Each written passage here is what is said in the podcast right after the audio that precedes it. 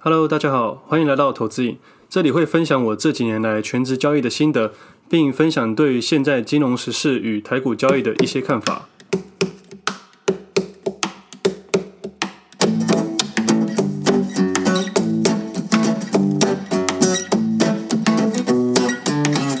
大家好，今天是八月三十一号，星期一，我是魏德。在前几集说过，想说在后面会回答听众的问题，也欢迎大家去留言。后来发现听众的问题其实蛮多的，我每次都留到最后的部分，想说稍微回答一下问题。一看之下发现哇，超多的。那我想说以后我会多留一点时间去回答各位听众的问题，因为每次我录完我想讲的部分后，我到后面就有点累了，所以上礼拜最后只留回答三个问题就把它结束了。那我之后会特地留一段时间来回答各位听众的问题。那如果有任何问题，就在我 Apple Podcast 底下留言，或者是你要私讯我都可以，我会整理起来，然后在最后会留一个小部分去回答问题。那上周我维持每天晨跑五公里的习惯，心里感觉还不错啦。给自己设定的时间还有三周，三周后才愿意站上体重机上面看一下数字。然后最近有开始安排自己的健身课表，也开始计算每日的蛋白质等等，就看三周后可不可以达到自己的预期。我的伙伴跟我说，最近有蛮多要谈合作的，但有些怪怪的，他就直接婉拒了。有些很不错，但风格不太适合我们，所以我们也婉拒了。我也跟他说，如果你觉得不妥，那就先拒绝吧。不管如何，还是要把我们听众放到首要的位置。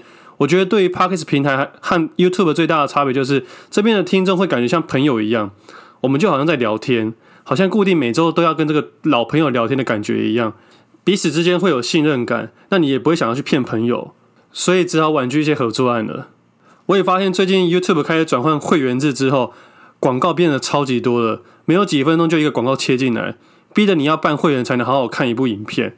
那我也觉得很多穿插进来广告都非常有问题。我知道这些广告都有演算法或者是买一些像素，所以打到我的广告通常都是投资类的。但以我看来，投资的广告很多都是诈骗啊。我觉得主管机关可能都没有在管吧。那最近最常看到的是某一个投顾老师旁边带一个暴乳辣妹。那我觉得他不是辣妹了，他会跟你说他们的股票是稳赚不赔，你知道这些方法吗？就是要吸引你加入他们的会员，然后引导到他们公司的网页。我昨天在咖啡厅打一些文章的时候，突然间有感而发，所以就在 Facebook 发了一个文章。那文章的内容大概就是说，我觉得某些行销媒体都想要误导一些新手投资人来进来洗他们业绩，只为了业绩数字，不管投资人的死活。那我也不小心看到我说那个暴露旁边的投顾老师，刚好跟我骂的主办单位是有合作的，所以我还觉得有点恶心。那这些投顾公司的老师，他们很常上一些财经节目，可能他们互互相为了达到某些效果，所以他们不得不这么做。那我觉得我尊重他们的工作，也尊重他们的专业。我只是觉得他们没必要说稳赚不赔去误导投资大众，因为大部分在老人家眼里，媒体新闻都是他们尊重跟信任的对象。那这些媒体误导了这些投资人，只是利用他们过往的信任感去欺骗而已。我觉得非常不妥啊。那也还好，现在有自媒体的出现，让那些原本的旧媒体开始警惕这件事情了。那关于媒体这件事情，我们来聊一下上周最大的两件事情，大概就是馆长中枪的事件跟美国猪牛的进口了吧。馆长被开枪的事件，我觉得不管怎么样，使用暴力手段就是不对。不管你喜欢或不喜欢馆长，即使你很讨厌他。他也是有家人的。我比较担忧的是，这件事情是一个有计划性的，其实相当的可怕，会让我想起之前帮朋友处理的诈骗案件，房仲公司跟银行勾结的事情。所以馆长的这件事情背后一定非常的专业，不管是事前或事后，他们都计划性的规避一些事情。所以背后有多深入，我也不知道。那现在馆长的律师是黄国昌律师，那他们之后可能会慢慢去挖。那对于我来说，我也只能客观去看这件事情。只是我觉得新闻媒体开始乱带风向很傻眼。我希望我的听众们都可以独立去判断这件事情。那受伤受伤这件事情对馆长这么爱健身的人，其实影响是非常大的。因为我曾经因为运动伤害住过几次院，我知道每一次的动刀都会影响整个后面的运动表现。这答案是绝对是肯定的。那他像他这种很爱重训的搏击专长的人，受伤后的复原跟之后运动表现的伤害是非常非常大，甚至还会影响他心理的状况。所以不管怎么样，我希望他早日康复。那另外一件事情就是进口美猪牛，我一直都没有在我节目中提过政治，不是因为我对政治冷冷感，是因为我觉得这件事情实在太难了。投资交易就是数字跟人性的游戏。至少数字这件事情有基准值，但对于政治来说是人性与人性的游戏，这实在太复杂，两个都是变数，所以答案肯定是无解的。如果你有学过统计学或经济学的话，你就知道我们在算一些答案的时候，都要假设其他条件不变。那如果其他全部都是变数的话，那就没有一个答案。那我们最后答案都会写无解，这就是政治。那我对政治的概念是这样子的：任何事情我都会以客观的角度去看，我不会用颜色去看。但是老人家都很喜欢用颜色去看，我也不知道为什么。但长大后，我渐渐理解这件事情了，因为很多老人家，不要说老人家，我爸那个年代的人，他们是有经历过戒严时期的，那时候理念、文化跟一些压力是我们没办法理解。他是在一九八七年解禁的，所以我无法感受他们那时候的状况。所以我跟说股市也是一样，每个时代有每个时代的交易模式，我们没办法用过去的东西来想现在的东西跟未来的东西。所以我对于我爸的政治立场是非常的尊重。以前还会跟他吵架，但现在都不会。我们就是互相尊重。那对于美猪事件来说，我觉得对于台湾的确是有很大的冲击，尤其是对猪农。先把政治因素给排除在外，我们用经济的角度去想这件事情。你要想，在一个供需平衡的状况下，突然增加一个供给链，这不可能不影响啊。或许政府会说，我们会严格的管制这些瘦肉精。那如果是加工食品呢？有办法完全管控吗？这才是我们真正在乎的事情。其实我们要认真思考这件事情。当年的黑心石油事件，味全集团他们受了一些惩罚。不过你要知道，今年台湾的首富还是他们味家集团哦。所以说，民生用品是一件很大众的事情，而健康是每个人的事情，所以我们要特别去看重它。我只是希望我们的政府可以完善一点，考量到劣势的一方。虽然市场最终还要回归效益市场，但在地的人情味还是要有。毕竟我们是土生土长的台湾人，我们从小在那边长大，是会有感情的。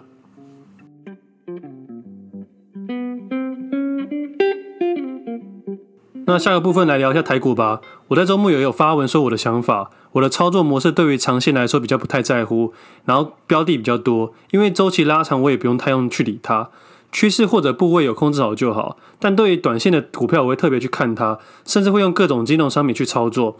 我也说，在八月二十号切入的时候，我切入了运动产业跟电动车相关的股票。那即使是今天大盘的回档，我选的标的跟产业还是在上升趋势中，所以我也没有太过于担心，也没太过于操作。其实我今天还是希望他们大跟着大盘多跌一点，我才好去加码或切入，所以我也没什么动作了。那我自己对于短线操作来说，我会维持大概四档以内的股票，我不会操作一大堆股票，因为我想要专心在几只股票去做一些琢磨。因为其实你只要抓到随便一档会上升趋势中的股票，你去做短线交易，其实就够你玩了。你不需要玩到一大堆可能十几二十只股票，却不知道自己在干嘛，其实是很糟糕的事情。如果优势还在你身上的话，你就不要想说这个价格未来会到哪里。你应该要想说你现在做的动作是对的还是错的。假设你今天停损，你也不要想太多，因为你无法预测未来的走势。至少你要相信你现在做的动作是对的动作。那如果你账上是往好的方向前进，也就是获利的时候，你就可以去寻找新的机会。那如果你账上是赔钱的话，那你就一定要先把原本的东西先处理好。这就是短线交易的逻辑。那今天大盘走势大跌嘛，那我有注意到两间公司。我上个月看到他们有合作一间公司，我个人认为对 Podcast 的未来是有机会的。在这两间公司上的股性跟财报都是我认为的优势范围。我下一集再好好聊一下 Podcast 产业中我喜欢的股票。那如果你是听到股票大家会兴奋的人，那你就关掉我的节目，因为我会在我的节目提到一些股票，只是单纯我的思考逻辑跟想法。那最重要的还是要回归价格。那价格没有到我喜欢的位置，或者是没有出现我设计游戏中的一个价格触发点，我也是不会乱动作的。其实很简单，你设计好你自己的游戏规则，接下来等未来的走势去做停损或者停利。那最后一个部分要聊的就是理财很重要，但是学校都不教。那这集的灵感是因为北部的国中老师私讯我的邀约，他表示他很喜欢我的节目，觉得我观念与经验非常的好。他在讯息里面表示，他很担忧孩子们的理财知识，邀请我去他们学校花一堂课的时间，为他的学生分享理财观念或生活的经历。对于这样能帮小朋友种下种子的邀约，我很有兴趣。但后来经过深思熟虑后，我婉拒了。我在这边想要完整说出我的想法，给这位国中老师一个完整的回应。其实我在思考，对于国中生的理财概念，我要怎么导入？我是一个相当爱换位思考的人，所以在交易市场上面，我很喜欢换位去思考。再决定自己的多空，再决定自己要站到哪个位置，可能我有点强迫症吧。任何事情我都喜欢用换位思考去想，再做下一个决定。我把我自己想成一个国中生，如果有一个人来讲理财的话，我会怎么想？所以我就在想，说我国中的时候在干嘛？我记得我国中的时候，学校有营养午餐，我妈就是每天给我五十元的零用钱当早餐。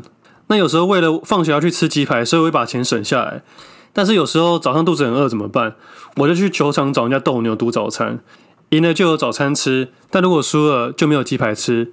但我以前是校队的，所以胜率蛮高的。而我喜欢专挑那种学校有点小混混、爱打球的小混混下手，因为通常他们都会接受我的挑战，是因为他们面子的关系。他们为了面子，他们大部分都不会去拒绝我。然后他们输了也不会赖皮，因为学校很小，很快就会传开。他们为了面子的关系，所以通常都不会赖皮。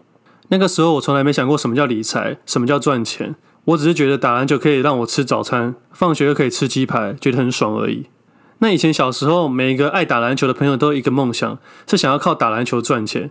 那我真的没想到，我这辈子也只有国中靠篮球赚过钱，之后都在花钱而已。如果今天上课老师邀请一位全职投资人来分享理财观念的话，小朋友们会怎么想？他们说不定连全职投资人是什么都不知道。他们心里想说，到底在说什么？分账户、定存、通膨、保险、基金、股票、期货、权证等等，他们一定听不懂啊。所以我相信这个效果应该是很差。或许可以种下一个关于金钱意义的种子，但是我的想法是这样的：我希望小朋友们不要为了金钱而工作，他们应该要找寻自己的梦想、自己热爱的事情，并且追求他们有兴趣的东西，并且追求这件事情的卓越。而在卓卓越的过程中，金钱只是附加价值而已。如果这个小朋友是以后是音乐家、艺术家、科学家、哲学家，却不小心被我的金钱观念影响，变成一个商人，反而追求的是金钱而不是梦想。这样的话，我会相当的自责。或许这是十年以后的事情，但我就是一个会把事情想很远的人。那我自己有金钱观念的时候，其实是在大学四年级的时候。虽然我国中、高中都有稍微去打工，但是在大学三年是没有特别去打工的。直到大四的某一天，家里晚了一周汇生活费给我。我记得那时候手机还没有很方便，我就去公共电话那边打给我妈，并开玩笑跟她说：“你是要你儿子一死在他乡哦。”我妈回说：“最近家里比较辛苦，过两天再汇生活费给你。”我直到那一刻才意识到原来金钱的重要性。之后我就开始找打工了。我后来找了两份工作，一个是凌晨四点起来去宅急便当理货人员，另一个工作是晚上七点去当家教。这两个时段刚好不会影响到我上课的时间，虽然大四是没什么课了，不过也是因为要赚钱，所以我退到系篮了。因为我感受到金钱压力，所以才开始重视这件事情，所以我也不得不放弃一些娱乐。直到现在长大后才发现，身边其实有很多朋友对理财一点兴趣都没有。其实也别怪他们，因为每个人对金钱的意义本来就是不同，可能是他们从来没感受到钱的压力，当然也不会想要理财或投资。讲到这里，我如果大学同学们有听我的节目的话，应该要知道为什么我大四的时候会突然间消失在很多活动，跑去打工了。因为我从来没有跟其他人说过。而对于投资来说，你必须爱钱，你才可能做好投资。其实对于国中的孩子们，很多都还在快乐的阶段，他们大多还不知道金钱的压力。而我也不想要在这时候灌输他们这件事情。等到有一天他们真的需要了，他们会用他们的方式找到属于他们的答案。而这样，对于金钱的渴望才能燃起他们学习成长的动力。这样效果绝对比我去课课堂上讲四十五分钟还要更好。最后，还是很感谢你的邀约，谢谢你这么信任我。以上就是我对于这件事的完整回复与我对金钱观念的起源。利尔王的歌有句话是这么写的：如果你要当刺青师，干嘛要念经济系？那我最后再给个结语好了。不管你在人生的哪个时期，金钱的意义是为了支撑梦想，而不是用来限制人生的。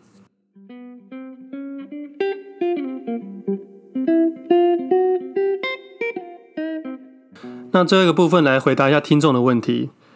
第一个问题是，他是刚满一年的投资人，想问我说，他不管有没有买股票，都想一直盯盘，这件事情困扰他很久，严重影响他的生活。请问我是怎么调试的？我觉得还是要看你的属性诶。如果你是个短线交易人的话，会盯盘，会想盯盘是正常的，因为金钱能满足你暂时的欲望。那如果你是长线投资人，你根本不用看盘。如果你可以的话，你应该在假日设定好你的游戏规则。要给自己设定每周五看收盘价就好了，再不然你就把你的部位减半，降低你的投资赢。那第二个问题是，想请教我说，我在投资操作的时候会参考别人的意见吗？例如与同事聊天之中，听到他们讲到自己没有注意到股票而去买卖，而想到自己长期规划的部位，菜鸡心脏上很容易受影响，有药可解否？感谢。我个人是不会参考别人的意见去买卖了，因为我的东西已经很多了，所以我通常都是自己决定自己去买卖。那你说，如果同事聊天中你听到他们讲的股票，你就想去买的话，那你以后就不要听啊。那你说有没有解药？我适合帮你想到两个方法。第一个方法就是你跟他们说你完全没有在做投资。那如果他们还是要追问你的话，你就第二个方法，你跟他说我家超有钱，我不需要投资。这样他们应该就不会影响你了吧？那时间差不多了，有任何问题都可以在底下留言，我每期都会留一些时间来回答听众的问题。那如果你一些基础的问题不好意思问，那你可以到我其他平台去找答案。是我的 IG 是比较简单的内容，FB 比较及时，那部落格会比较深入一点。但是我的部落格一直在 Google 上面找不到，我有点没动力写下去。之后有空我会再慢慢写了。那今天先到这里，我们下次见，拜拜。